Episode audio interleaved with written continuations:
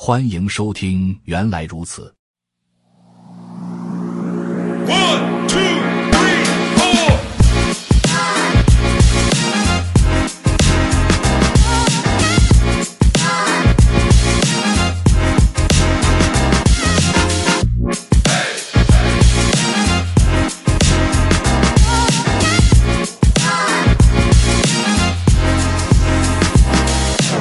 今天给大家带来的主题是 Passkey 密码管理技术。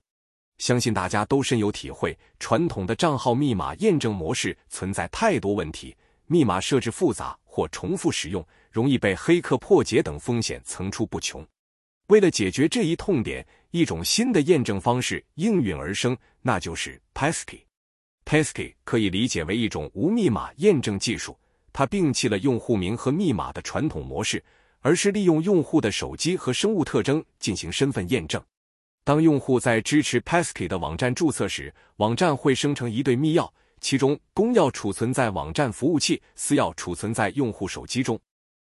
以后用户登录时，网站向手机推送提示，用户只需通过面部或指纹解锁手机，就能利用手机私钥向网站发送确认信息，完成登录验证。整个过程不需要密码。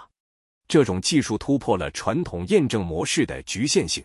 首先，私钥储存在用户自己设备中，不会存在密码被盗或破解的风险。其次，每次登录都需要双重验证，大大提高了安全性。再者，私钥具有唯一性，不可能在不同网站重复使用，也避免被多次盗用。可以说，Passkey 技术极大增强了登录验证的安全性和便捷性。目前，Apple、Google。Microsoft 等都在自己系统中支持 Passkey。Apple 通过 iCloud 密钥链在设备之间同步和备份 Passkey。Google 和 Microsoft 也在 Chrome 和 Windows 中实现了无密码验证。可以预见，这一标准会不断普及，用户可以跨设备和平台无缝使用 Passkey 技术。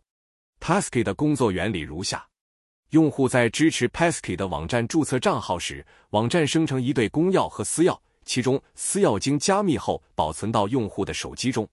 用户登录时，网站向用户手机发送验证请求。用户在手机上通过 Face ID 或 Touch ID 进行生物识别。手机使用私钥向网站发送登录确认信息，完成验证。整个过程中，用户的生物特征数据和私钥均存储在用户自己的设备中，不会通过网络传输，大大减少了被泄露的风险。与传统的双因素验证不同，Passkey 使用了公钥加密技术，保证了验证过程的安全性。